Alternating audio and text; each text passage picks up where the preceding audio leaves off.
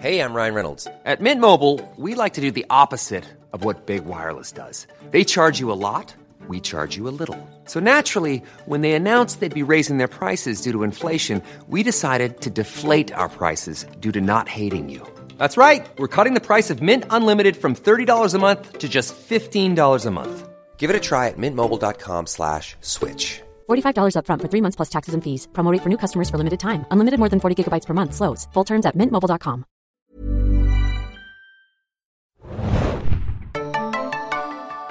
Ahoi, hoi, liebe Serienjunkies da draußen und willkommen zum Podcast. Ja, wir sind schon wieder da. Ihr habt uns vielleicht gestern erst gehört oder vorgestern zur neuen Folge von The Walking Dead, aber diesmal besprechen wir Joker. Äh, wie versprochen. Ich bin's Adam und mit mir im Studio heute. Moin, moin, Hanna hier. Und wie ihr vielleicht hören könnt, draußen ist Gotham City auch am Werkeln, denn äh, neben unserem Büro wurde eine kleine äh, wie nennt man das, Baustelle eröffnet und deswegen könnte es sein, dass es hier etwas lauter mit den Nebengeräuschen wird. Dafür können wir leider nichts, denn äh, Baustellenpower geht irgendwie vor. Sorry. Also äh, falls es da mal wirklich lauter wird, äh, wir können nichts dafür. Ja, das ist doch wirklich Gotham City, oder? Wir Ja, sind genau da drin. Bisschen- fehlt noch ein bisschen Autogehupe. Ich habe ein bisschen Angst schon. ähm, ja, wir besprechen heute den neuen Film von Warner Brothers ohne DC-Logo am Anfang, glaube ich. So viel kann man schon mal sagen. Ich fand es sogar ganz schön. Ich weiß nicht, ob dir das aufgefallen ist. Es war so ein altes Warner Brothers Ja. Logo, ne? Ja. Also auch aus den 80ern, Ja, so wie der, genau. der Film ja auch spielt. Fand ich ganz süß. Äh, Regie führt Todd Phillips. Wir sprechen heute über den sehr kontrovers aufgenommenen Film schon im Vorfeld äh, Joker, ähm, der ja damals schon so ein bisschen Schlagzeilen machte, weil er sich entfernt hatte vom DC Extended Universe und so sein eigenes Süppchen brau braute. Äh, gezeigt wurde er dann auch beim Filmfest in Venedig, wo er dann den Goldenen Löwen gewinnen konnte für den Film und ich glaube nicht für das Schauspiel von Joaquin Phoenix. Ich spreche seinen Namen vielleicht merkwürdig aus. Es könnte sein, dass ich ganz viele Varianten durchspiele, um irgendwann mal eine richtige zu erwischen. Joaquin Phoenix, wie auch immer der junge Mann heißt, Lee Phoenix, der Bruder von Ritter Phoenix damals in der Hauptrolle des Arthur Phoenix. Flex. Ja, wer? Rain. Eine Schwester gibt's auch. Ah, okay, okay, okay, cool. Ähm, ja, Todd Phillips hat Aber für, halt, sag ja. mal ganz kurz, für die Leute da draußen, die noch schauen wollen. Wir werden auf jeden Fall einen Spoiler-Teil machen. Ah ja, ne? natürlich. Äh, Spoilerteil kündigen wir dann wieder an, vielleicht mit irgendwelchem schallenden Gelächter oder einfach nur ganz normal. Ähm, ja, aber erstmal so ein bisschen Vorgeplänkel natürlich, worum geht's, wer hat's gemacht und äh, wie finden wir es so ganz spoilerfrei und dann gucken wir vielleicht später nochmal, ob es da ein bisschen was gibt, wo man noch ein bisschen tiefer einsteigen könnte. Ja, Todd Phillips führt Regie. Äh, der hat früher auch schon Oldschool gemacht, die Hangover-Filme, Eurotrip, also alles so eher Komödien, Starsky und Hutch, äh, Stichtag und War Dogs. Also den würde man jetzt vielleicht nicht so mit so einem so einer ernsthaften Herangehensweise für einen äh, Film, der auf Superheldenstoffen basiert, äh, heranziehen, aber er hatte wohl Interesse daran und ich erinnere mich noch damals, als ich die allererste News dazu geschrieben hatte, wurde auch Martin Scorsese als Produzent irgendwie mit ins Spiel gebracht. Ich glaube, der hat inzwischen überhaupt nichts mehr mit dem Film zu tun, außer dass man sich sehr stark an seinen filmischen Werk bedient. Also so äh, Stichwort ähm, King of Comedy, Taxi Driver sind so ziemliche Vorlagen. Das Ganze spielt auch im, in den 70er Jahren und ähm, wir sehen eine Origin Story für den Joker, was man ähm, im Filmbereich und im Serienbereich öfter mal macht. Ich erinnere mich an den alten Batman-Film, also man muss ja wirklich jetzt schon sagen alt, den von äh, Tim Burton aus dem Jahr 1989, wo wir auch gesehen haben, dass Jack Nicholson zum Joker wurde. Und natürlich auch relativ neu noch bei Gotham zum Beispiel. Gibt es ja auch mehrere Joker-Varianten, die da gezeigt werden. In den Comics hält man sich dann ein bisschen mehr zurück tatsächlich mit dieser ganzen Geschichte. Natürlich gibt es immer wieder so äh, Interpretationen, wo so ein bisschen damit gespielt wird. Äh, The Killing Joke zum Beispiel von Alan Moore oder die Joker Story von Brian Azzarello und ähm, äh, dem, wie heißt der mit Vornamen? Liber Gemo heißt er, glaube ich, der Künstler. Äh, die haben da auch so ein bisschen rund um den Release von The Dark Knight so eine Geschichte äh, gezeigt, wo der Joker auch im, immer so ein bisschen kokettiert hatte damit, wie er eigentlich entstanden ist. Und bald gibt's dann auch von äh, Jeff Jones eine Miniserie The Three Jokers, weil es gerade im DC-Universum tatsächlich wohl drei Jokers gibt, die da rumlaufen. So ein Oldschool-Joker, einer, der sich sein Gesicht abgeschnitten hatte und dann noch so ein dritter. Ähm, es ist kompliziert. Joker ist immer kompliziert. Joker wird immer wieder sehr gerne interpretiert von den verschiedensten Autoren. Wenn dann neuer Mensch beim Batman-Comic dabei ist, dann hat er irgendwo sein Joker Magnus, Magnum Opus wahrscheinlich in der Schublade und zieht es dann irgendwann raus, wenn er es braucht. Äh, oder hat irgendwie eine Joker-Geschichte, die er sehr gerne mal erzählen würde. Das passiert immer mal wieder. Aber zurück zum Film. Äh, worum geht's eigentlich? Ähm, ich mache mal kurz noch weiter und dann steigen wir auch ein. Ähm, es geht um Arthur Fleck, also Arthur Fleck ist normalerweise jetzt auch nicht der Joker-Name, der ist weil wir halt nicht wissen, wer der Joker wirklich ist, ist es halt ein für den Film ausgedachter Name. Der ist so ein bisschen ein Tagelöhner und äh, mit Stand-up-Ambitionen, ähm, der seine alte Mutter pflegt und ähm, er hat halt so Gelegenheitsjobs, seien es zum Beispiel Jobs in einem Kinderkrankenhaus, um dort die Leute zu unterhalten, oder irgendwie so als Schildhalter für so Geschäfte. Ziemlich guter Schildhalter. genau. Ich weiß nicht, ob ihr es schon mal gesehen habt, in den USA ist es ja wirklich so ein Berufsstand, den es da gibt, so als Billiglohn-Job, äh, dass du da vor einem Laden stehst und dann so ein Schild durch die Luft wirbelst und dann auf die Geschäfte aufmerksam machst. Ich habe übrigens auch neulich in Berlin und auch in Hamburg so eingesehen. Ah, echt? Okay. Ich, ich, ich weiß gar nicht, ob ich es bisher gesehen habe. Hm, weiß nicht. Aber in den USA ist es mir auf jeden Fall schon offen über den Weg gelaufen und dann so mit akrobatischen Verrenkungen äh, zeigen sie dann, da, guck mal, bei Subway oder wo auch immer gibt es dann irgendwie ein gutes Angebot. Da habe ich es zum Beispiel gesehen, als ich in San Diego war.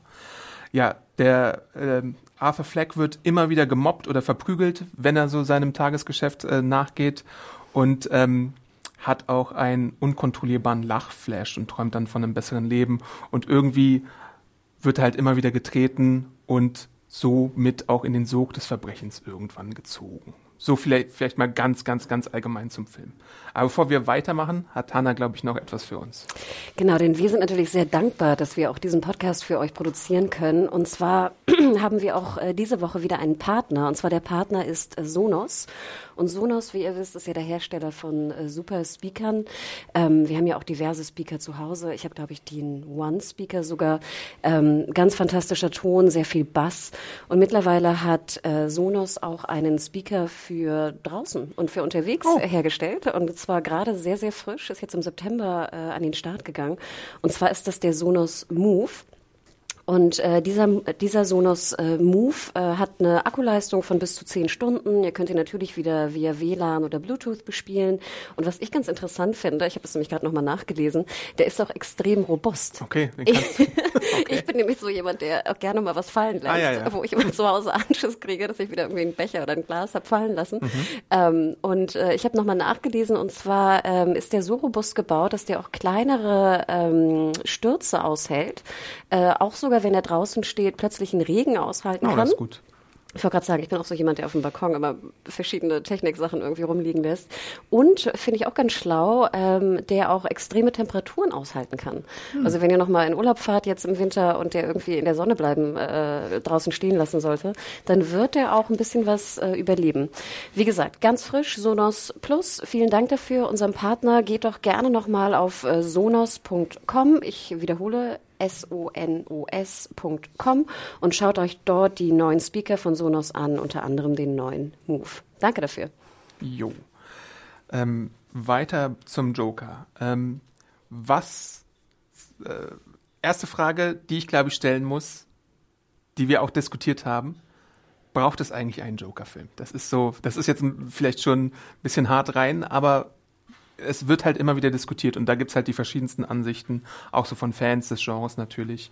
Ähm, ist, ist es denn sinnvoll, Schurken Filme zu geben zum Beispiel? Also man erinnert sich ja auch, Hannibal Lecter hat einen eigenen Origin-Film bekommen oder natürlich die Star Wars Prequels hatten auch Darth Vader dann so ein bisschen im Fokus, wobei, also prinzipiell finde ich es ja immer interessant, was eigentlich die Motivation ist mhm. von einem Bösewicht. Und ich denke, das ist doch eigentlich auch die Origin Story, will mir doch eigentlich nur deutlich machen, wie ein Charakter entstanden ist. Mhm. Und prinzipiell, um deine Frage zu beantworten, würde ich natürlich sagen, ja, ich hätte gerne, ich würde gerne erfahren, was die Motivation, was die Grundlage ist von so einem Charakter. Ich habe aber auch von dir gehört, ich weiß noch, als wir zusammen in die PV gefahren sind, hattest du mir erzählt, dass eigentlich der Joker ja so besonders ist in dem ganzen DC, ich sag DC, nicht Marvel, ja, DC-Universum. Ähm, ähm, weil man so wenig über ihn weiß und dass das eigentlich auch so ein bisschen seinen Charakter eigentlich ähm, ausmacht, dass je weniger du weißt über diese Person, die irgendwie Chaos äh, anrichtet, dass es eigentlich so viel interessanter ist. Und je mehr du erfährst über den über die äh, Entstehung dieses Charakters, dass sie es auch so ein bisschen entmystifiziert. Und da dachte ich so, hm, sehr schlau, Adam, was du da gesagt hast, denn ähm, wir mussten da zurückerinnern, denn äh, zurückdenken, denn genau wie du sagst, mein erster Kontakt mit Joker war natürlich der Burton-Film und Jack Nicholson und ich erinnerte mich auch, dass der da in diese komische Säure gefallen ja. ist. Und deswegen, also Spoiler für Burton mhm. 89 oder was auch immer das ist. Ähm, äh, Batman 89. Ähm, und äh, ich dachte so, okay, das erklärt einiges, warum sein Gesicht so aussieht, mhm. wie es aussieht. Weil ich meine, damals war das ja noch ein bisschen ungewöhnlich. Ähm, Im Endeffekt, so viel mehr haben wir aber eigentlich gar nicht über seine Motive erfahren, soweit ich weiß. Und deswegen war für mich auch der Joker eigentlich immer so ein, ein Verrückter einfach. Mhm. Und ich fand das eigentlich ganz gut. Also Fazit zu deiner Frage. Ich finde, du musst nicht alles erklären. Ja. Es ist vielleicht besser, wenn es mal so ein bisschen auch im, im dunklen oder im, im mystifizierten Universum bleibt. Aber wie stehst du dazu? Ich bin eigentlich auch ein Fan davon, wenn du gewisse Sachen einfach mal offen lässt. Äh, also gleichzeitig weiß ich aber auch, dass die Filmindustrie und die Serienindustrie wahrscheinlich gar nicht mehr so funktioniert, weil so viele Prequels äh, von Sachen wie zum Beispiel auch im DC-Bereich jetzt Pennyworth oder Krypton oder so gehen halt in Regionen hinein, wo du eigentlich nie wirklich nachgefragt hattest. Und trotzdem machen sie es einfach, weil die Marke Superman oder Batman irgendwie zieht. Und auch beim, beim Joker finde ich es eigentlich äh, ganz gut, wenn äh, damit gespielt wird, dass du nicht alles über ihn weißt. Also ich finde zum Beispiel, äh, und da, da greife ich vielleicht so, sogar schon ein bisschen vorweg, so wie es bei Heath Ledger geregelt wurde, dass, dass er immer wieder andere Geschichten erzählt und deswegen ein unzuverlässiger Erzähler ist, finde ich irgendwie faszinierender, als wenn mir jemand sagt, diese drei Punkte sind geschehen und das musst du jetzt akzeptieren. Gleichzeitig äh, empfinde ich diesen Film aber auch so, und ich glaube, die Filmemacher haben das auch so ein bisschen so intendiert, dass das für mich eine Ellsworth-Geschichte ist. Also eine Geschichte, die in sich abgeschlossen ist, die eine mögliche Interpretation ist und Joker ist halt auch in den Comics, wenn, wenn der Autor kommt und übernimmt, dann ist, ist der Joker da. Dann gibt's irgendwie diese Miniserie, dann gibt's die und die Geschichte. Deswegen sehe ich das einfach jetzt so für mich einfach nicht so streng nach äh, Kanon oder sonst irgendwas, sondern akzeptiere das jetzt als alleinstehendes Werk und äh, sehe das so, okay, da hatte jemand mal eine Idee für eine Origin für den Joker und man wollte einen Arthouse-Ansatz machen, den ich sehr interessant finde, den wir so bisher noch nicht hatten und deswegen finde ich das als Experiment schon an sich ganz interessant auf jeden Fall. Genau, bezüglich diesem Film, genau wie du sagtest, als ich das erste Mal hörte, dass dieser Film gemacht wird, dachte ich so, ach, müssen wir jetzt wirklich da auch noch hingehen? Ne? Also wie du schon aufgezählt mhm. hast, der Pennyworth, ne, der, der, was ist das? Der, der, der, der Butler. Der Butler, ich wollte gerade sagen Diener, nein, der Butler von, von Batman. Für wen soll es noch alles eine Serie und einen Film geben? Ne? Diese Ermüdungserscheinung, finde ich, hat man schon. Aber gerade wie du sagst, ich finde es ja immer interessant, wenn man eigentlich eine alte, in Anführungsstrichen, Geschichte nimmt und sie irgendwie ein bisschen anders verpackt und mhm. ein bisschen progressiver verpackt. Und ich finde gerade diesen Arthouse-Ansatz fand ich dann auch ganz spannend. Ähm, und ich denke, darüber werden wir ja noch äh, reden im weiteren Verlauf, ja. ob es funktioniert hat oder nicht. Und der Joker ist halt auch tatsächlich, glaube ich, für Schauspieler eine super dankenswerte Rolle und interessante Rolle, weil wenn du so jemanden hast wie Jack Nicholson oder Heath Ledger oder Jared Leto, äh, wie auch immer das aufgenommen wurde, was er in Suicide Squad gemacht hat, ein Mark Hamill, der den Joker in Videospielen mm. und in mm. Serien und in äh, Animationsfilmen sehr gut gesprochen hat. Ähm, damals schon in der 66er-Serie hattest du ja auch einen Joker und äh, War der gut? Ich glaube nicht, oder? ich fand den eigentlich ganz interessant. Die, die, Leute erinnern sich daran meistens, dass der seinen Bart quasi übermalt hatte mit dem Make-up. Aber ich, ich fand es äh, charmant damals für die Zeit. Es hat halt irgendwie gepasst als Gaga-Version Version von Batman aus den, aus den 60er, die so ein bisschen campy war. Ne? Was du mir nochmal erklären musst, das habe ich nie so verstanden, weil ich das nie gespürt habe. Aber die, der Joker an sich hat ja auch eine sehr große Faszination für viele Menschen. Ja. Ähm, und diese Faszination habe ich zum Beispiel nie gespürt. Also, dass ich irgendwie so eine Art dass ich ihn so verehre, mhm. irgendwie als Charakter, der sich irgendwie wehrt gegen das, was irgendwie da passiert. Äh, und wir wissen ja auch leider, in der realen Welt haben ja auch verschiedene Leute das auch wirklich äh, äh, pervertiert und haben ja auch äh, sehr schlimme Dinge natürlich angestellt äh, in dieser, mit dieser Vorlage. Ähm, wie kommt es dazu, dass das so eine große, dass dieser Charakter so eine große Faszination hat? Ich habe das nie so ganz verstanden. Ja, ich glaube, es ist einfach, äh, man muss natürlich auch sagen, diese, dieser, dieses Aurora-Attentat war Einzeltäter, hoffentlich, äh, was sich auch nicht wiederholt, hoffentlich. Äh, aber gleichzeitig kann man ja jetzt zum Beispiel Cosplay oder sowas nicht verurteilen, die sich jetzt gerne mal als, als Joker irgendwie verkleiden und äh, auf gewisse Aspekte der Figur stehen. Also ich denke, äh, ich hatte auch darüber nochmal mir so ein bisschen Gedanken gemacht nach dem Film. Es ist natürlich auch so dieses, dieser, ähm, dieser Freifahrtschein, äh, in sich in eine Fantasie abzu, ab, abtauchen zu können wo man äh, so ein Stifter des Chaos sein kann, wo man einfach mal aus dem Alltag entflieht, wo man ein bisschen die Regeln mit Füßen tritt, wo man einfach so ein bisschen, es gibt ja auch so in Anführungszeichen nette Joker. So der Mark Hamill Joker in der Animationsserie, der hatte dann irgendwie, weiß ich nicht, so Beißzähne mit so Fernsteuerung ausgesetzt oder sowas, die dann halt so ein bisschen Chaos angerichtet haben, aber nie so richtig schlimm waren. Und äh, er ist ja manchmal auch einfach so ein wirklich so ein schlechter Jokestar und so. Also ich glaube, da hast du halt immer so den Kontrast zu dem äh, super ernsten Ordnungshüter Batman, der dann halt durch diesen diesen diesen Jokerigen Joker, man muss es ja so sagen, äh, ausgespielt wird. Und natürlich hast du auch die, ich glaube, es ist ein vermeintlich einfaches Kostüm auch teilweise, weil mehr als weiße Farbe und irgendwie so ein Anzug oder sowas, vielleicht ein bisschen grüne Haarfarbe, brauchst du da auch nicht. Und es sieht halt, glaube ich, auch optisch einfach relativ gut aus. Ich hatte dir auch schon gesagt, ähm, äh, dass die Inspiration vom Joker ja auf einer ziemlich alten Sache basiert, nämlich, ich habe es nochmal extra nachgeschaut, ähm, es ist der Schauspieler Konrad Wiede, beziehungsweise Veed, also V-E-I-D-T geschrieben. Der ist im Film aufgetaucht, Der Mann, der lacht, äh, aus dem Jahre 1928 äh, unter der Regie von Paul Leni. Und da siehst du halt, ähm, dass, dass da so die Ursprünge von diesem sehr expressiven Clowns-Gesicht äh, ihre, äh, ihren ersten Auftritt hatten. Und bei, in der Ed Brubaker Miniserie, die genauso heißt auf Englisch, nämlich The Man Who Laughs, äh, sieht man das dann auch sehr stark. Also da siehst du halt den Frame aus dem Film, der, der das Cover inspiriert zu dieser Miniserie zum Beispiel. Interesting. Also eigentlich eine deutsche Grundlage dann? Ja, so ein bisschen. Also Bob Kane hat sich dann wahrscheinlich so in den 30ern da irgendwo inspirieren mhm. lassen, weil der äh, Expressionismus in den 30ern hatte ja auch schon in den USA dann mhm. größere Einflüsse, würde ich sagen. Interesting. Und danke, dass du nochmal nachgeschaut hast. Ja. Wusste ich echt nicht. Tja, Joker. Hm. Also es ist ja dann auch, je nach, du, du kannst es halt so, du kannst es halt so verschieden aufziehen. Also der hieß Ledger Joker, der wirklich so ein Agent des Chaos war, der Jared Leto Joker, der so ein so ein, so ein Douchebag-Joker ja war, ja. der so, so, so punkiger war, der so Tattoos überall hatte, der äh, Jack Nicholson-Joker, der halt irgendwie allen so eine äh, Lachfratze ins Gesicht machen wollte. Äh, du hast immer wieder verschiedene Typen vom Joker. Und ich glaube, weil die Figur so wandelbar ist und fast so wie so ein Chamäleon, ist sie auch relativ beliebt. Aber ihr da draußen könnt uns natürlich auch schreiben, seid ihr Joker-Fans? Was, wenn ja, was fasziniert euch denn eigentlich am Joker?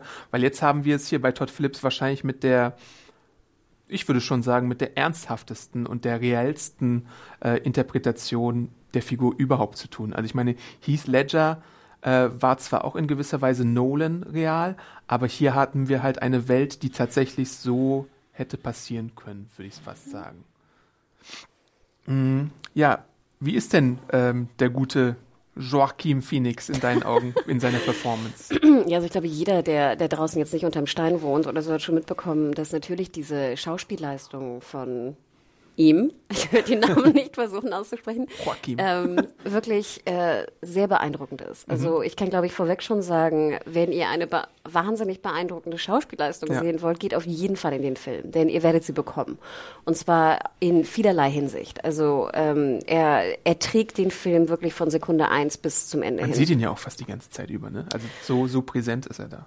Absolut. Und er ist vor allem, er ist ja auch sehr abgemagert. Ne? Mhm. Also ich fand sehr interessant, wie, man hat ja schon viel drüber gelesen und gehört, dass er ja auch so wild tanzt und mhm. dieses Lachen und Weinen irgendwie kurz ja. hintereinander. Also das hat er wirklich, wirklich wahnsinnig gut gemacht.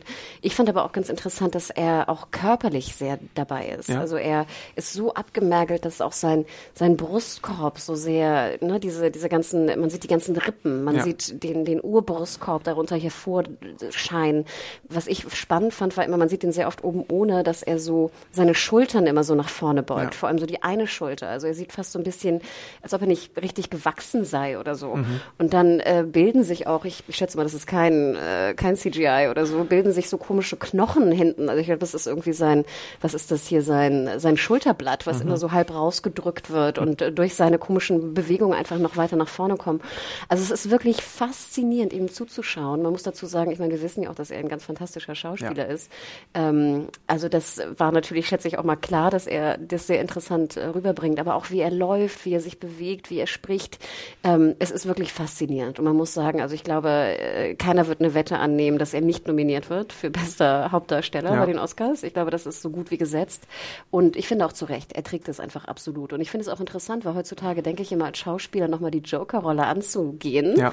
ist auch immer so ein bisschen, ne? Damals hat man ja auch gesagt, Heath Ledger, oh Gott, du wirst nie so gut sein wie Jack Nicholson. Ja, Heutzutage sagt man, keiner wird so so gut sein wie Heath Ledger. Du hast ja auch schon erwähnt, Suicide Squad. Ich denke, da hat es nicht so ganz funktioniert. Ja. Ähm, Und da hüllt man auch den Mantel des Schweigens über. Das finde ich sehr interessant, dass niemand mehr bei irgendwelchen Fortsetzungen oder neuen Filmen irgendwie äh, Jared Leto anruft und ihn für die Rolle nochmal möchte. tut mir auch ein bisschen leid fast für ihn. Also, hm. Nee, aber äh, Joaquin Phoenix macht es wirklich äh, sehr, sehr, sehr interessant. Und er tut auch äh, was Neues machen. Das fand ich immer ganz interessant. Er versucht nicht Heath Ledger oder Jack Nicholson zu kopieren. Er bringt was absolut Neues rein. Und zwar, wie gesagt, eine Körperlichkeit, die ich so auch noch nie, glaube ich, bewusst gesehen habe im Kino. Ja.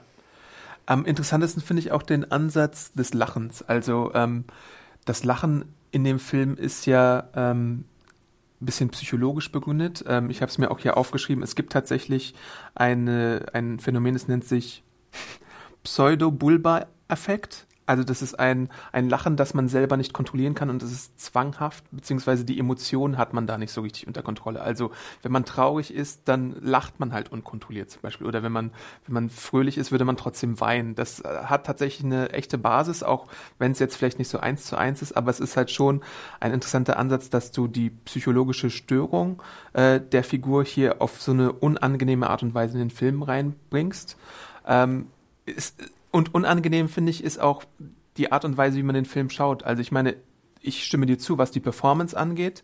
Gleichzeitig würde ich aber auch sagen, dass ich es ziemlich anstrengend fand, den Film teilweise zu verfolgen und sehr angespannt dabei war, äh, was da so passiert ist. Also weil ich es wirklich äh, wie so eine kleine Tour de force fand, was mir da dargeboten wurde. Also äh, es ist ein, ein Mann, der, der kein glückliches Leben führt, das kann man glaube ich so sagen, der sehr isoliert ist von allem, der äh, in Therapie sich begibt auch und der auch wegen der Gesellschaft teilweise dann äh, bestimmte Sachen nicht mehr bekommt. Also man kann vielleicht sagen, dass irgendwann seine Therapie auch eingestellt wird, weil finanzielle Mittel fehlen.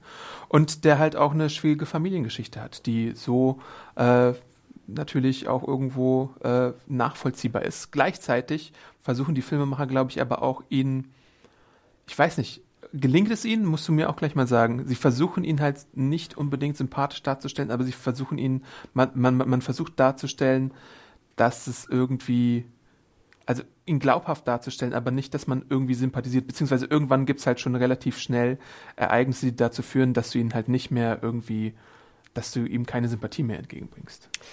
Zu deinem, zu deinem ersten Punkt, ähm, das finde ich auch sehr ungewöhnlich an dem Film. Also ich glaube, wir haben ja schon, wir haben ja tausende von Filmen gesehen und es gibt natürlich sehr viele Filme, wo du ganz furchtbare Dinge siehst, die einem Hauptcharakter passieren und die ganz traurig sind und die dich mitnehmen. Also das haben wir ja in, in unterschiedlichsten Filmen schon gesehen.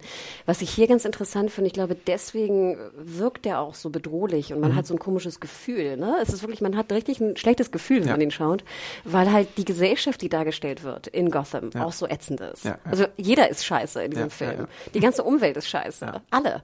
Ähm, und klar, es gibt so ein paar Punkte, wo du denkst, okay, vielleicht ist der Charakter gut oder so, aber es ist, es ist einfach eine furchtbare Welt, in, der- in der wir da leben. Und ich meine, man kann sagen, ja, es gibt natürlich auch also ich finde auch New York zum Beispiel hat natürlich auch sehr viel Schlimmes, was da passiert und, und sehr viele Menschen, die wahnsinniges Leid auch durchmachen und auch überall auf der Welt gibt es das natürlich. Aber ich glaube, das ist so dieses, was ungewöhnlich ist, ist das, wie du recht hast, die Tour de Force, die man sieht dabei, ist, sie ist so bedrückend. Ne? Du hast richtig eine Beklemmung, wenn du den Film schaust. Finde ich aber auch etwas, was sehr also nicht positiv ist jetzt das falsche Wort, aber ich fand das sehr interessant, dass der Film das ausdrücken kann. Ich glaube mit jedem. Und wir wissen ja auch alle, ich meine, der Film hat in, in USA einen, ähm, einen R-Rating. Ja, ja, Ähm, und das ist ja, glaube ich, 17, ne? ja, ja. Eigentlich, nicht NC-17, ne? Ähm, und ich glaube, in Deutschland ist es ein 16er, ich weiß es gar nicht. Müsste. ein Ja, 16er ne? sein, ja.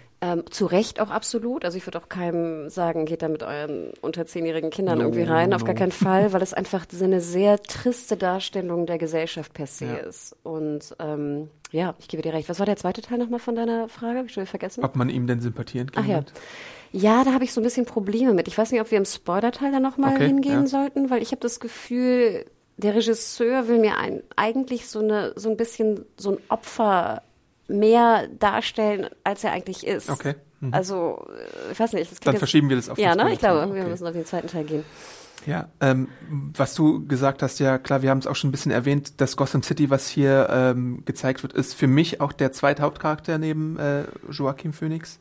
Ähm, sorry, dass ich den Namen wieder falsch ausspreche, ich mach's trotzdem. Und ihr hört es draußen, ne? Den Lärm, also verzeiht nochmal. Aber es ist halt so dieses 70er Jahre Prä-Giuliani, äh, der Times Square wurde aufgeräumt, äh, New York, was so ein bisschen auf Gotham übertragen wird. Überall ist so Graffiti, die Stadt ist verlebt und so abgerockt und mhm. sowas, was alles ziemlich gut aussieht und glaubhaft macht. Und man wünscht sich dann vielleicht irgendwann im Film halt auch, dass da endlich mal jemand erscheint und aufräumt, aber vielleicht eher nicht ein Clown, sondern vielleicht eher eine Fledermaus oder sowas. Ähm, Ach, witzig, ähm, ja. Weil, weil ich finde, wenn, wenn der Film ein kleines Problem hat, dann ist es, dass das Gegengewicht einfach fehlt. Das hattest du, glaube ich, auch schon ein bisschen angedeutet, ohne jetzt äh, zu sehr in die Tiefe zu gehen, aber irgendwie ähm, so gewisse andere Filme, sagen wir mal so ein Scarface oder so Gangsterfilme an sich ähm, oder auch sowas wie Dexter, na, obwohl Dexter würde ich vielleicht sogar rausnehmen, aber Breaking Bad mhm. vielleicht eher, haben halt immer noch am Ende eine Art von Rettung, Moral. Und hier ist es halt so ein bisschen schwieriger würde ich fast sagen, um, um, um mhm. mal ein bisschen vage zu bleiben. Ja, ich glaube, das ist, würde auch den Punkt wieder entsprechen, wo wir noch nachher im Spoiler-Teil zu kommen. Was ich ganz gerne noch besprechen würde, du hast es ja auch schon angedeutet, wie die Stadt aussieht. Ne? Und mhm. ich muss auch ganz ehrlich sagen, jetzt rein nochmal so vom, vom technischen Aspekt her, finde ich, ist äh, Joker äh, nicht nur wegen äh, Joaquin Phoenix äh, Darbietung natürlich äh, interessant, sondern auch, äh, was die Kamera angeht. Das ist, finde ich, unheimlich gut einfach gemacht. Das ist ein gut gemachter Film.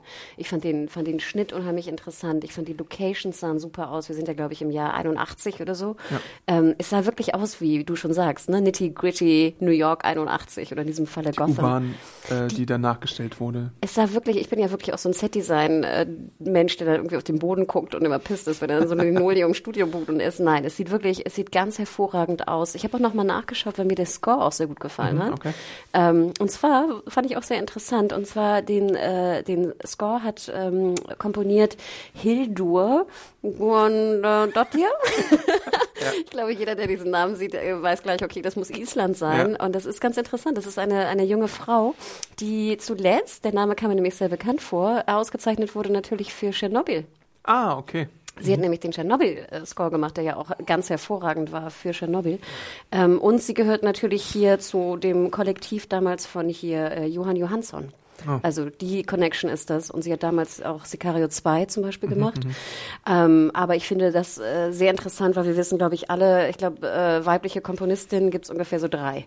Okay. Also sie ist jetzt scheinbar irgendwie die neue Frau da am Platz und das freut mich sehr, denn also wie gesagt, allein vom technischen, ähm, vom technischen, was Kameraschnitt, Aufbau angeht, fand ich, war es ein sehr, sehr guter Film. Ja. Also soweit schon mal äh, vorweg. Das stimmt. Ich glaube, wir wandern langsam mal ins spoilerfreie Fazit über ähm, und dann machen wir gleich noch den Spoiler-Teil. Ähm, ja, also, vielleicht fange ich diesmal einfach mal an. Ich finde, der Film ist durchaus sehenswert, aber halt wirklich eine ziemliche Tour de Force. Ähm, es ist ein Film, den ich mir, glaube ich, jetzt nicht unbedingt demnächst nochmal anschauen werde. Ich weiß auch nicht, ob ich ihn überhaupt nochmal. Ich habe so Filme, so Requiem for a Dream ist zwar auch so ein harter Film, aber den habe ich in meinem Leben auch jetzt schon so fünf, sechs Mal gesehen oder so. Ach echt? Ja, obwohl er super, super, super hart ist. Aber den, auf den hatte ich jetzt nach dem Kino besucht nicht direkt wieder Lust so. Aber es ist auch, es ist halt auch so ein bisschen so ein abschreckendes Beispiel, was da gesetzt wird. Und ähm, ich, ich trenne ja auch gerne immer ähm, das Werk und, und die Kunst von, von der realhistorischen Auswirkung mhm. oder sowas. Und deswegen äh, blende ich das mal ein bisschen aus, obwohl es natürlich da problematische Elemente auch im Film gibt, wie sie dargestellt werden. Äh, Phoenix ist ein ziemlich guter Schauspieler in dem Film. Ähm, der Rest des Casts der hat halt ein bisschen weniger zu tun. Robert De Niro hat noch eine etwas größere Rolle. Zazie Beats mag ich immer sehr gerne. Äh, Frances Conroy, die die Mutter spielt, äh, hat halt öfter mal so crazy Rollen, aber sie passt dann vielleicht auch da tatsächlich. Sie spielt rein. immer das Gleiche. Ich habe das Gefühl, ihre Rollen sind immer so. Da hätte ich wirklich jemand anderes gewählt. Ja, ähm, ja. Aber es ist auf jeden Fall, es ist ein guter Film, den ich aber nicht nochmal sehen möchte. Ja. Und ich weiß auch, aber da kannst du vielleicht gleich nochmal dazu gehen. Ich weiß halt wirklich nicht, wen ich ihm empfehlen soll, weil es gibt halt diese Diskrepanz zwischen Arthouse und Superheldenfilm. Und wenn du jetzt wirklich irgendwie so, wenn du auch nur so in die Richtung von Nolan erwartest, dann wirst du enttäuscht werden, weil es, weil es da äh, wenig ähm, äh, normale bzw. konventionelle Action gibt, sondern eher so eine äh, Intro, wie nennt man das? Intro nach innen gerichtete äh, Psychologie gibt, die jetzt, die jetzt sich eher auf, auf, den, auf das Wesen des Jokers bezieht, als denn auf irgendwie, weiß ich nicht, äh, einen großen Plan, um Gotham zu unterjochen oder sonst irgendwas. Äh, ja, ähm, interesting. Ich würde noch ein bisschen mehr dazu sagen. Ich fand ganz interessant, als wir beide saßen ja zusammen in der PV, mhm. ne? Und wir hatten vorher ja nur jetzt von Venedig gehört, ne? Großen ja. Preis gewonnen. Äh, es gab Reviews, bester Film ever. Ich weiß nicht, ich war sehr, sehr viel ähm, Applaus bekommen aus Venedig.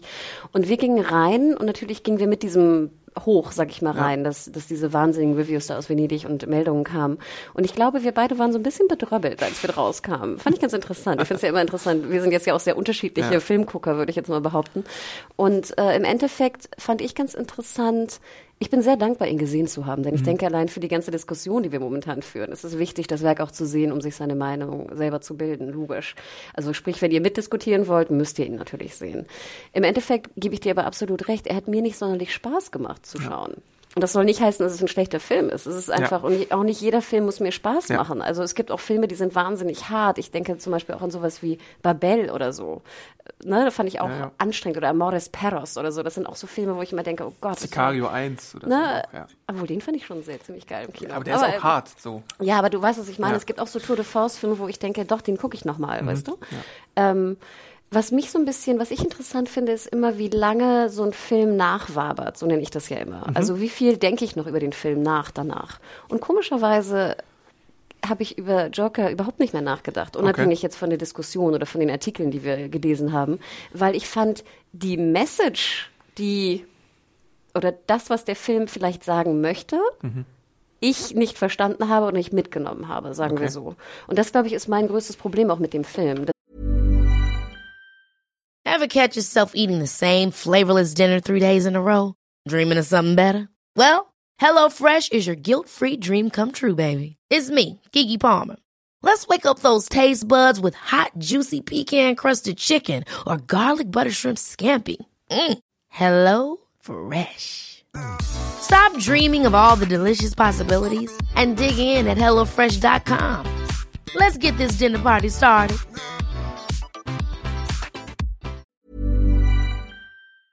Ich, nicht, dass ich sage, dass jeder Film eine Message haben muss, die ich auch verstehe, aber mir war nie so ganz klar, was der Film eigentlich wirklich sagen möchte mhm. und ob ich das gut finde oder nicht, was er sagen möchte. Denn im Endeffekt habe ich nicht mehr drüber nachgedacht inhaltlich und habe mir keinerlei Gedanken gemacht über die Message.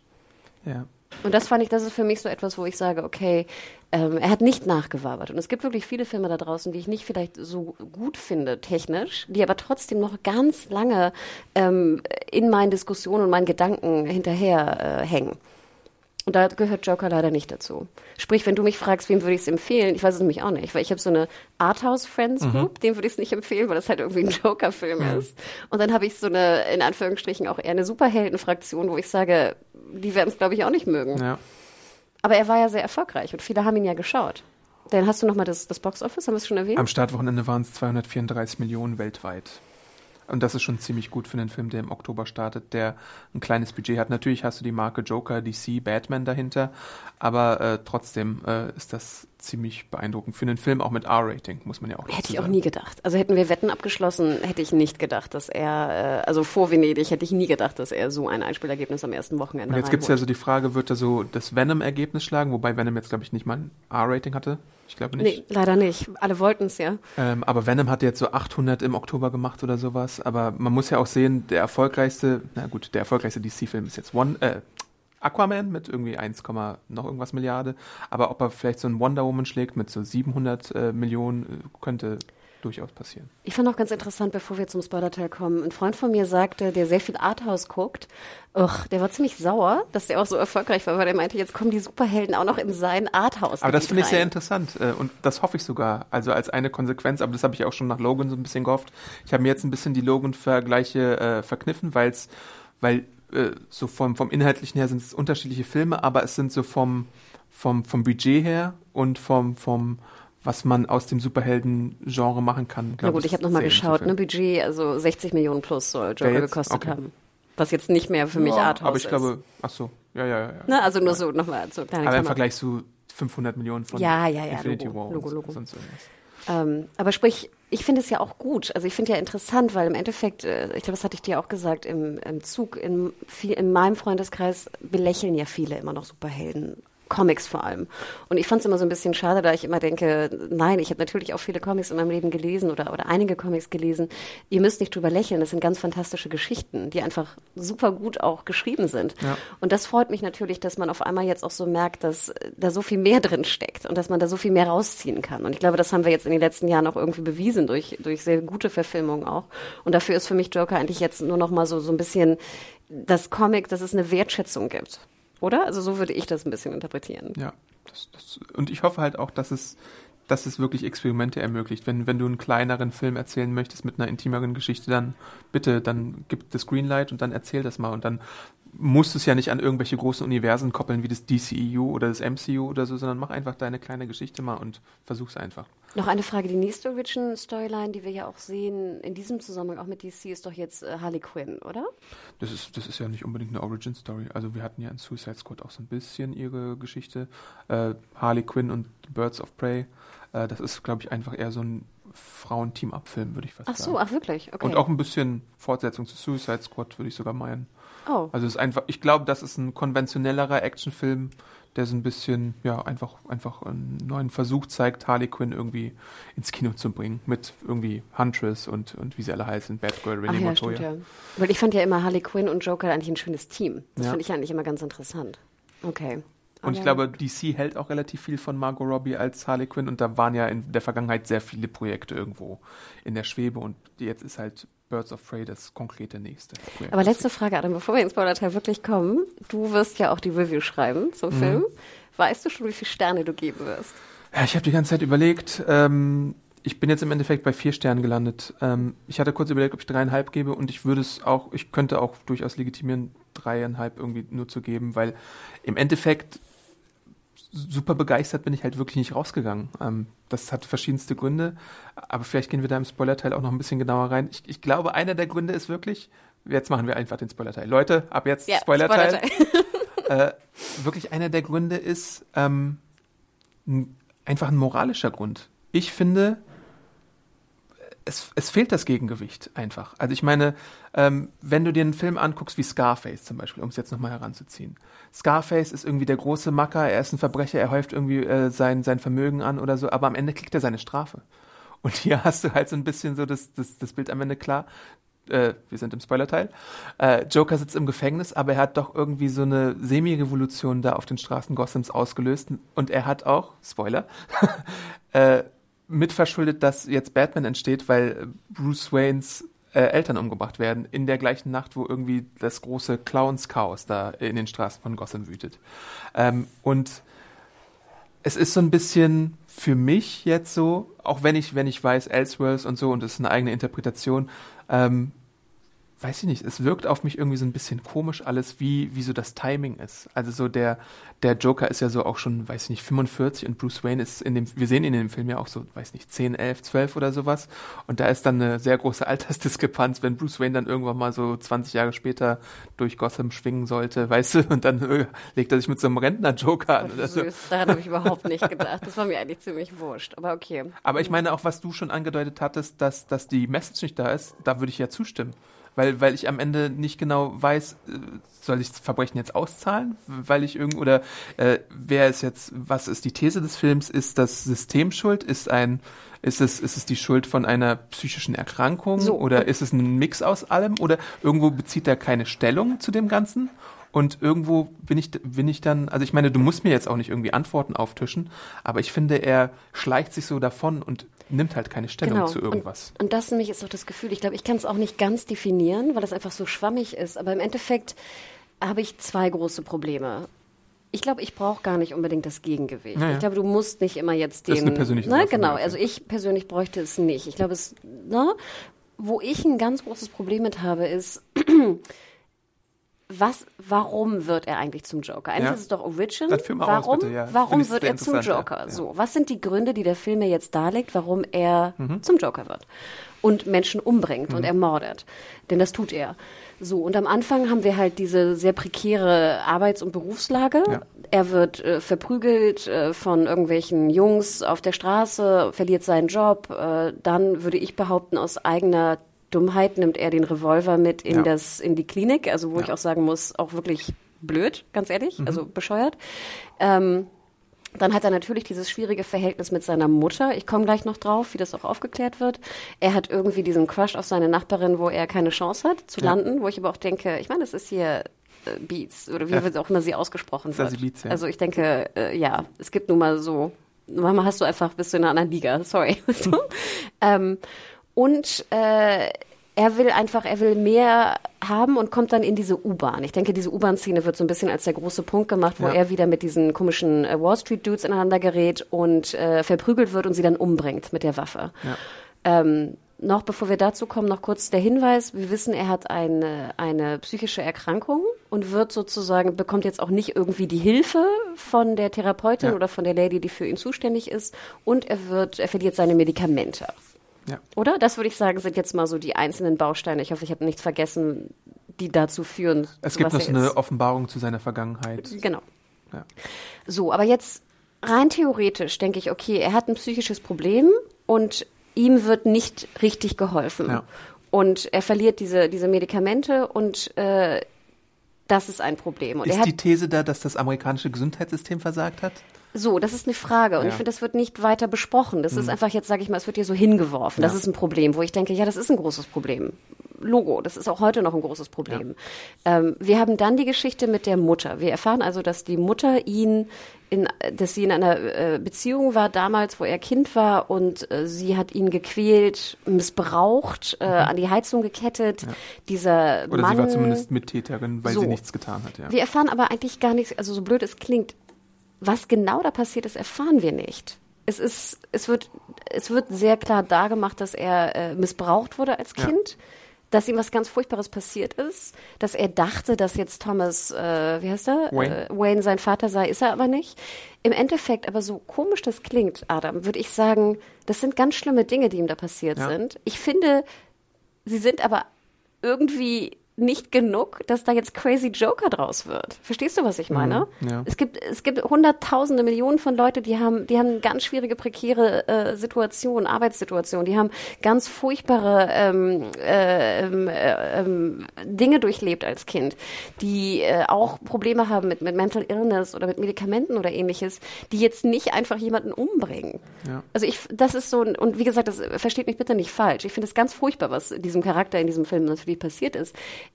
Trotzdem finde ich, äh, dass diese Wall Street Boys ihn jetzt verprügeln da in der, in der U-Bahn und er beschützt ja auch diese Frau, muss man ja auch dazu sagen. Äh, er zieht eine Knarre und schie er schießt die. Ja. Es ist crazy. Und da geht's wieder zurück auf den Punkt, den du sagtest. Die, die, die Analyse der, des, der psychischen Erkrankung, die er hat, gibt der Film mir aber nicht. Und das ist für mich so ein bisschen das Problem. Der Film hat überhaupt kein Interesse, mir zu erklären oder dem Zuschauer zu erklären, was da eigentlich psychologisch äh, und, und psychisch vorgefallen ist. Sei es, was die Mutter angeht, sei es, was diesen ganzen Case mit dem Vater angeht, oder sei es, was die psychische Erkrankung von ihm angeht mit dem Lachen und den Medikamenten. Und das ist für mich das Problem. Ich, der, weißt du, der Gegenpart der in Anführungsstrichen moralischen Erklärung von seinem Problem wird weggelassen. Ja. Kann ich, ja, das ist ein Stilmittel, kann man machen, aber deswegen bin ich so verwirrt nachher. Weil er einfach dann von eigentlich einem Moment auf den nächsten zum Mörder wird. Er bringt hier diesen, diesen Mitbewohner um. Ich denke ja auch, dass diese Szene mit der, mit der Lady, mit äh, Beats, dass er sie umbringt und das Kind auch. Es wird Das, ausgelassen, das, das, weiß lässt der man nicht. so ein bisschen offen, ja. Ähm, und nachher, was natürlich ganz furchtbar ist und deswegen auch wieder die Beklemmung, die wir am Anfang besprochen haben, die Gesellschaft ist auch so crazy und böse, dass sie ihm jetzt folgt als großer Messias von, von Chaos oder ich weiß nicht was. Ja. Ne, weil er jetzt endlich diese blöden Wall Street Boys da umgebracht hat, die immer nur scheiße waren. Und dass die Gesellschaft, weißt du, da so äh, fast wie so eine Anspielung auf die heutige Zeit, weißt du, so ein Mob. Das ist ja wie so ein, damals sind wir jetzt 81, aber es ist ja fast wie so ein Mob, der jetzt, weißt du, die Maske aufsetzt und Unheil anstellt. Ja. Und das ist für mich, glaube ich, die Quintessenz meiner Problematik mit dem Film, dass, weißt du, dass der Gegenpart der Erklärung mir nicht gegeben wird. Du zeigst mir ihn als Opfer, die Gesellschaft als böse und dann hast du einen Joker, der dabei rauskommt. Ja, ich glaube, das stößt mir auch ziemlich böse auf beim, beim Gucken des Films. Also ähm, man versucht ja wirklich irgendwie, äh, oder ich versuche zumindest persönlich, diese ganze Geschichte zu trennen von, von so Sachen, die man da herausnehmen kann. Aber wenn, wenn du jetzt nicht so reflektiert bist wie wir zwei zum Beispiel und den Film dir anschaust und dann dir denkst, boah, das ist aber irgendwie schon ein geiler Typ, kann da halt irgendwie, kannst du halt daraus ein bisschen problematische Schlüsse auch ziehen. Ähm, und diese, diese ganze Sache von wegen äh, 1% gegen irgendwie äh, die, die, den wütenden Mob oder sowas, die dann auch sich äh, die, die Joker-Masken äh, ausgerechnet noch als Symbol ihres Widerstands aussuchen und dann äh, kommst du mit Morden halt davon, weil, weil, weil du dich gegen Autoritäten wie die Polizei stellst, äh, ähm, als, als da die Flucht äh, in der U-Bahn zum Beispiel passiert. Das ist alles so ein bisschen, das, das, das äh, sorgt bei mir für Unbehagen beim Schauen und auch, auch äh, es fühlt sich fehlgeleitet an irgendwie. Also ich meine, das ist, das ist mir dann ein bisschen eine Spur, so, so doof es vielleicht auch klingt, eine Spur zu realistisch in meinem Superhelden, äh, Superschurken, Origin Story äh, Dings. Also äh, irgendwo möchte ich dann schon mehr Eskapismus, glaube ich, tatsächlich persönlich haben. Mir ist es typisches Beispiel die Wall Street Boys. Ich meine, es gibt ja ganz furchtbare Leute. Es gibt mhm. auch ganz, weißt du, ganz furchtbare Menschen, die in der U-Bahn, weißt du, eine Frau vergewaltigen mhm. oder ähnliches. Im Endeffekt, diese Szene, die wir hier sehen, ist aber, dass sie sie ja, sag ich mal, ansprechen. Ja. Und äh, er sagt irgendwie, ich glaube, er schreitet ein oder er fängt an zu lachen oder ja. so. Ne? Ich weiß gar nicht mehr genau, wie die. kontrollieren kann, ja, Genau. Sprich, und die, die äh, greifen dann ihn an und genau und verprügeln ihn. Ja. So und ich denke, das passiert ja jeden Tag, mhm. zig, mhm. zigmal. Und so blöd es klingt, für mich war das nicht schlimm genug von diesen drei Wall Street Boys, die natürlich Arschlöcher sind hoch zehn, als dass man aber jetzt, dass sich da so ein Mob entsteht, der sagt, ach wie geil, hat der Clown mal diese drei Idioten umgebracht. Mhm. Weißt du, was ich meine? Mhm, die, ja. die Ursache und Folgen des Ganzen waren mir äh, nicht ganz verständlich. Ähnlich wie bei der Mutter. Wir wissen, sie hat was ganz Böses gemacht, aber der Film geht ja nicht mal irgendwie fünf Minuten drauf ein, was da eigentlich genau passiert ist. Ja. Auch mit dem, mit Thomas ähm, Wayne. Wayne. Äh, das wird gar nicht richtig aufgelöst. Er haut ihm eine runter und dann war's das. Und ich sehe immer nur Joker, der jetzt sozusagen in Anführungsstrichen Opfer, alle sind so gemein zu ihm. Ja. Die wollen ihn verprügeln, die haben ihn verprügelt, die haben ihn verprügelt, er das schlechte Los mit seiner crazy Mutter, die ihn da, was auch immer sie gemacht hat mit ihm. Die Psycho-Lady will ihm nicht helfen, keiner versteht ihn, einen Job hat er nicht äh, und schwumm wird er zum, zum Mörder. Und das ist mir, da muss ich ganz ehrlich sagen, ich glaube immer noch an das Gute im Menschen. Also ich glaube, weißt du, so, so, so viele furchtbare Dinge, die in der Welt passieren, wir alle werden nicht automatisch, du wirst nicht zum Mörder, wenn du in der U-Bahn verprügelt wirst. Ja. Weißt du, was ich meine? Ja. Und klar, du bist jetzt nicht psychisch krank und die soll natürlich geholfen werden, wenn du psychisch krank bist. Aber das finde ich so, das ist, deswegen ist der Film für mich so deprimierend. Weißt du, weil, weil das, was passiert, eigentlich nicht so schlimm ist, wie es im Film dargestellt wird. Und deswegen deprimiert mich das so, dass sich dadurch aus diesen drei Dudes, die erschossen werden, dann auf einmal eine Mob und eine Bewegung äh, entsteht, die angeblich das total toll findet, was er tut. Hm. Wobei der Mob natürlich auch nicht unbedingt eine Ahnung hat von dem, was er vorher vielleicht getan hat.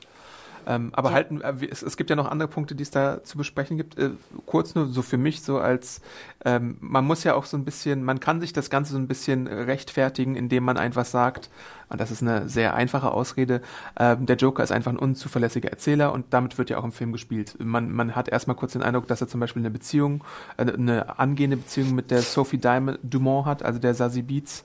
Ähm, aber dann sehen wir später, dass er sich das alles auch nur irgendwie einbildet oder sowas und da wahrscheinlich gar nichts gelaufen ist. Äh, und dann, das, da greift für mich dann auch zum Beispiel die Porträtierung von den Waynes. Also Thomas Wayne wird zum Beispiel in dem Film ähm, das ist auch wieder so ein, so ein Comic-Ding von mir aus gesehen. Aber in dem Film wird er halt schon wieder so ein bisschen Trump-mäßig äh, äh, dargestellt, äh, als jemand, der so äh, Ambitionen hat auf ein politisches Amt, der auch so ein bisschen, der die einfachen Leute als Clowns bezeichnet, was dann so ein bisschen überheblich daherkommt und der eher so tatsächlich die Bösewichtrolle hat aus der Sicht des Jokers halt, weil äh, die Mutter hat damals auch mal für Thomas Wayne gearbeitet, da gibt's halt diese komische Side-Plot-Geschichte, ob, ob der Joker nicht vielleicht der Halbbruder von Bruce Wayne sein könnte, wo ich wo ich erstmal schlucken musste, weil ich mir dachte, hoffentlich macht ihr es nicht, hoffentlich macht ihr es nicht, aber es wird ja dann aufgelöst, dass dann doch was ganz anderes ist. Ähm, und dann gibt's halt auch diese komische Konfrontation, die du schon erwähnt hast, wo äh, Arthur ihn irgendwie in, in, äh, bei einer Filmvorführung aufs, aufs Bad verfolgt und dann irgendwie ihn fragt, was ist denn da los? Und Thomas Wayne haut ihn eine rein. Und das ist alles ein bisschen, äh, für mich ist, ist, sind die Waynes halt gut, äh, niemand ist irgendwie wirklich so ein, so ein, so ein äh, Heiliger oder sowas, aber für mich sind die Waynes tatsächlich dann eher so ein Hoffnungsschimmer immer in dem Bad Mythos. Und hier ist es halt, kannst du ja auch machen, dass du da so ein bisschen mal so irgendwie äh, äh, die als ein bisschen komplizierter oder grauer darstellst. Aber ich finde halt, wie es hier dargestellt wird, fand ich jetzt zum Beispiel auch so ein bisschen suboptimal. Einfach nur ganz subjektiv aus meiner Comic-Fan-Warte äh, gesagt. Ich gebe dir recht, selbst ich war ein bisschen verwirrt. Ich dachte, warum ist denn der so unsympathisch? Ja. Ist der Vater immer so unsympathisch? Eigentlich nicht. Eigentlich ist, ist der hat ja, er ist ja eigentlich auch eher Chirurg und äh, setzt sich fürs Gute ein, hat irgendwie, was weiß ich, Charity-Events und äh, setzt sich für, für, für äh, unterprivilegierte Menschen eigentlich ein. Und deswegen fand ich diesen, diesen Twist irgendwie so ein bisschen meh. Was ich, ich habe jetzt so lange drauf rumgeritten, dass ich, dass mir die, sag ich mal, die Grundlage des, des Boots nicht so hundertprozentig klar wurde. Was ich aber sehr schön fand im Endeffekt war das Pacing des Films. Also ich fand zum Beispiel den Mittelteil eher fast äh, am, am schwierigsten.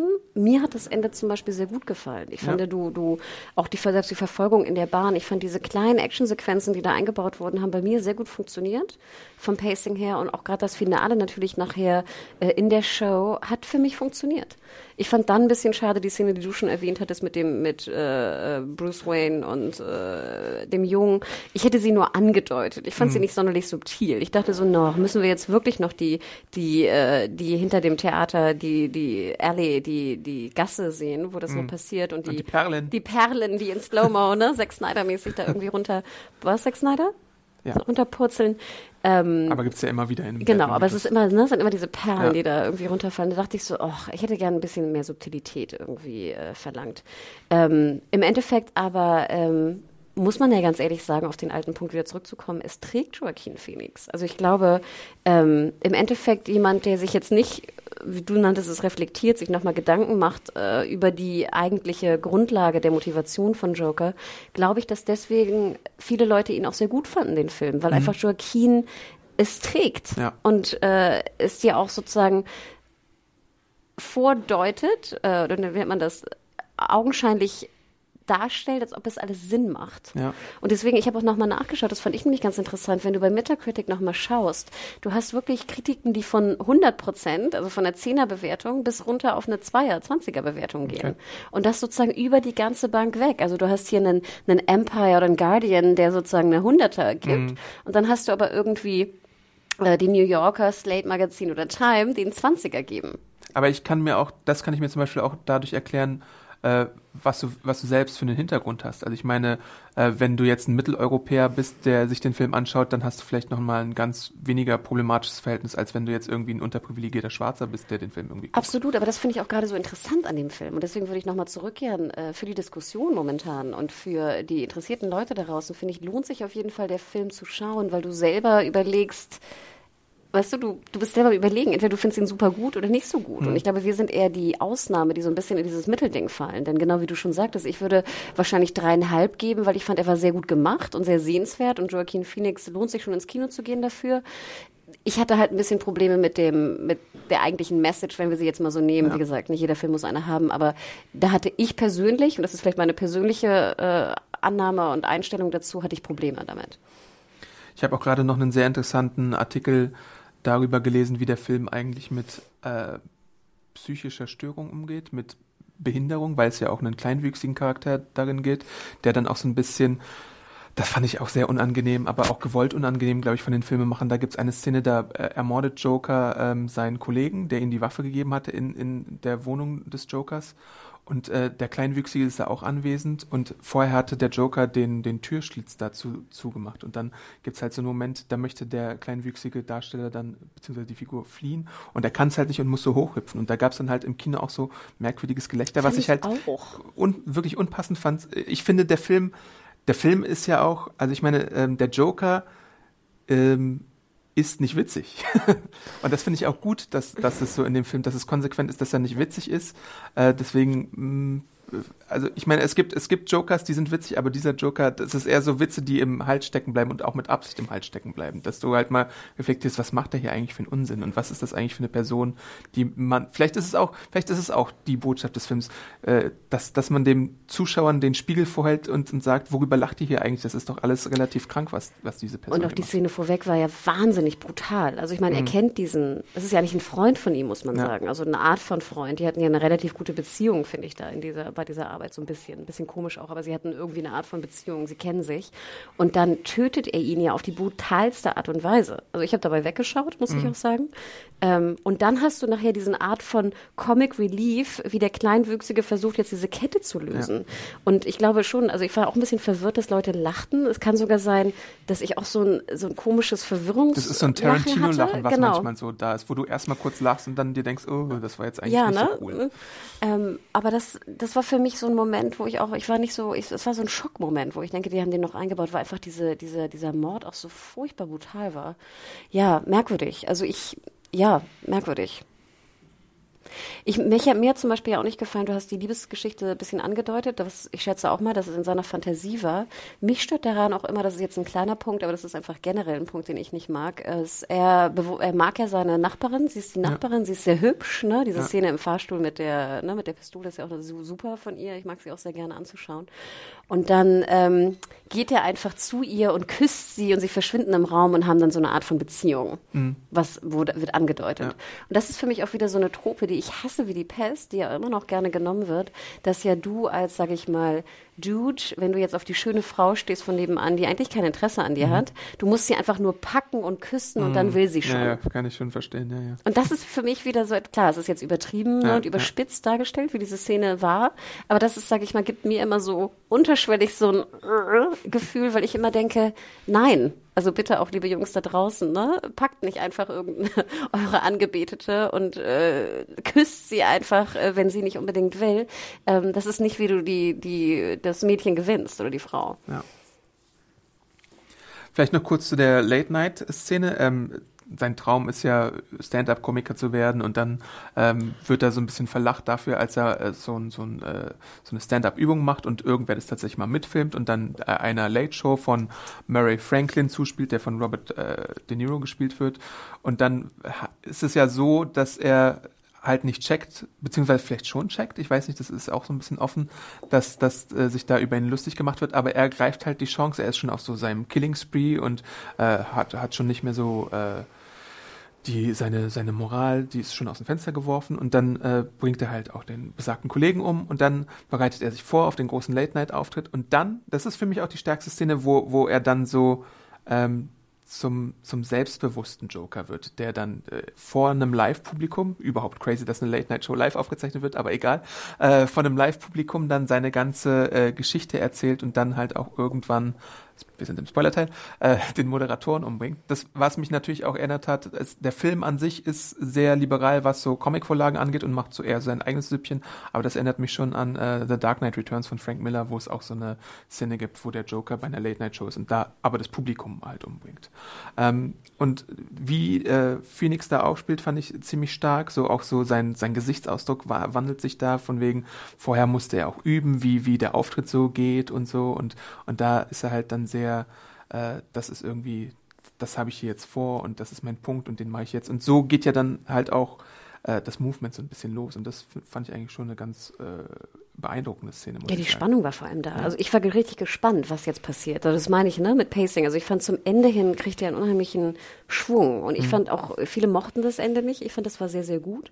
Ähm, noch kurze Info. Du meintest jetzt nicht von einem Live-Publikum, sondern vor, dass es live-live ist, ne? Weil die Ja. meisten Late-Nights sind ja vor Live-Publikum. Ja, genau. Also, Ne, also dass, live, dass live. eine Late-Night-Show, also natürlich wird sie vor Publikum aufgezeichnet, aber diese spezielle Late-Night-Show wird auch noch live im Fernsehen übertragen. Wo ich mich fragte, war das nicht vielleicht früher so? Öfter noch? Ja, na gut, wenn man die Technik noch nicht hat, aber in den 80ern wahrscheinlich dann nicht mehr. Naja. Nee, aber ich, ich, ich gebe dir recht. Also ich fand auch, dass das war interessant auch zu sehen, diesen, genau wie Joker dann eigentlich zum Joker wird. Ne? Dieses ähm, Stell mich als Joker vor, gibt's ja dann auch Genau. so die, die Dialogzeilen. mit dem Rauchen, auch wie er raustritt. Ne? ja, auch die ganze Dieses- Zeit raucht, das ist natürlich auch so ein Ding in dem Film, ne? Also, ja. Und wie er dann so durch den Vorhang tritt und sowas. Mhm. Also ich fand auch, ich fand, das hat super funktioniert. Ich weiß, viele fanden auch nicht so gut, das hatte ich jetzt mitbekommen, dass sie Robert De Niro nicht gut fanden als Host. Hm. Ich fand den ganz gut. Ja. Also hat mich nicht gestört. Ähm, und ich, ja, ich fand das Ende auch wirklich gut. Ähm, äh, Im Endeffekt, ach, kurze Klammer, auch für die Leute da draußen, die sowas auffällt, musste auch sehr lachen. Ich habe neulich einen Tweet gesehen, da regte sich ein Mädel darüber auf, dass er doch nie mit einmal ähm, äh, hier Farbe in sein, äh, seine Haare werfen, grüne Haare kriegen würde, so. weil er so dunkle Haare normalerweise hat, weil du müsstest erstmal ne, die Grundlage dafür bauen, damit du grüne Haare bekommst. Aber das hat mich auch nicht gestört, genau nicht wie, wie, wie sein Videorekorder. Manche behaupteten ja auch, dass du 81, dass es so unfassbar teuer war, was natürlich stimmt, einen Videorekorder zu haben. Aber das sind so Kleinigkeiten, die haben mich nicht gestört. Ich fand die Welt, in der wir waren, war sehr, sehr realistisch und glaubwürdig. Also ich dachte keinen Moment daran, dass wir jetzt, also dass der Film nicht in den 80ern spielt. Ja, das stimmt. Interesting. Ihr seht schon, wir haben sehr komplizierte Gefühle, was den Film angeht. Und äh, ja, wir haben viel gemeckert. Der Film ist gut, aber der Film ist halt auch äh, Schwierig. schwierig, muss man, muss man wirklich dazu sagen. Also wir hoffen, ähm, dass ihr da auch ein bisschen reflektiert rangeht und äh, jetzt nicht uns nur basht oder sowas. Das kann ja jetzt auch passieren. Äh, ähm, wenn ihr andere Meinung habt als wir, dann teilt sie uns gerne mit, auch an podcast.segenjunkies.de oder unter den Artikel. Ähm, aber ja, es gibt halt so ein paar problematische Aspekte des Films, die wir jetzt auch nicht aussparen wollten. Und ich finde auch wirklich interessant, wie andere Leute das empfunden haben. Also es kann ja wirklich sein, dass wir da die Einzigen waren. Äh, wir haben jetzt ja auch nur berichtet, was, was wir dabei denken, Ja. wie wir aus dem Kino gegangen sind. Ich habe mit anderen Redakteuren noch nicht drüber gesprochen, muss ich sagen. Wir haben auch damals, ne, wir mussten dann ja auch weiter. Ähm, aber nein, es würde mich auch interessieren, gerade die Leute, die ihn sehr, sehr scheiße fanden oder die Leute, die ihn besonders gut fanden, was ihnen besonders daran gefallen hat. Ja. Also diese extremeren Meinungen würden mich auch sehr interessieren. Und da könnt ihr uns auf jeden Fall auch schreiben oder unter den Artikel packen. Genau. Ja, dann kommen wir, glaube ich, zum Ende langsam, oder? Ähm, Noch ein Fazit oder lassen wir unser Fazit stehen, was wir vorher hatten? Das reicht fast. Okay, ne? Ich, ich, ich glaube, ich habe nichts mehr zu sagen. Gut. Ich glaube immer noch, dass äh, geht rein, um mitdiskutieren zu können. Das ist ja meine Meinung. Oder? Das Mhm. Ja. ist äh, so ein bisschen mein Fazit. Aber wenn ihr danach jetzt denkt, ihr habt die beste Laune aller Zeiten und geht irgendwie Party machen und was trinken, dann glaube ich, ist es eher ein Downer. Also ich finde, man soll es auch nicht zu sehr überbewerten. Es ist halt ein Film. Äh, es gab schon immer problematische Filme, irgendwie so Clockwork Orange oder sowas, hat ja auch eine sehr äh, komplizierte Geschichte damals gehabt. Aber ähm, ja, das, das, deswegen einfach mal ein bisschen trennen zwischen Film und irgendwie was da draußen so abgeht. Äh, und ansonsten gerne auch äh, schreiben podcast.segenjunkies.de, Twitter, Ach ja, Twitter at äh, MediaHore, M-E-D-I-A-W-H-O-R-E, Twitter und Instagram. Und dich, Adam, wo kann man die Äh, folgen? ich bin Awesome Arndt bei Twitter und Instagram, da könnt ihr mir gerne äh, folgen. Ansonsten Podcastplanung, äh, ihr könnt in den Walking Dead äh, Podcast nochmal reinhören zum Auftakt der zehnten Staffel. Bald kommt dann noch ein anderer Podcast, weil wir schon andeuten, worum es da geht. ja, ich glaube schon, oder? Es gibt da einen kleinen Film zu einer gewissen Breaking Bad Serie. Ne? Da gibt es vielleicht bald einen Podcast. Und ansonsten haltet einfach die Augen, Augen, die Augen und Ohren offen, äh, denn dann gibt es auch ein paar weitere Podcasts hier im Segen Junkies Feed. Und wir hören uns dann auch demnächst natürlich wieder. Danke euch. Macht's Bis dann. gut. Ciao, Ciao. ciao.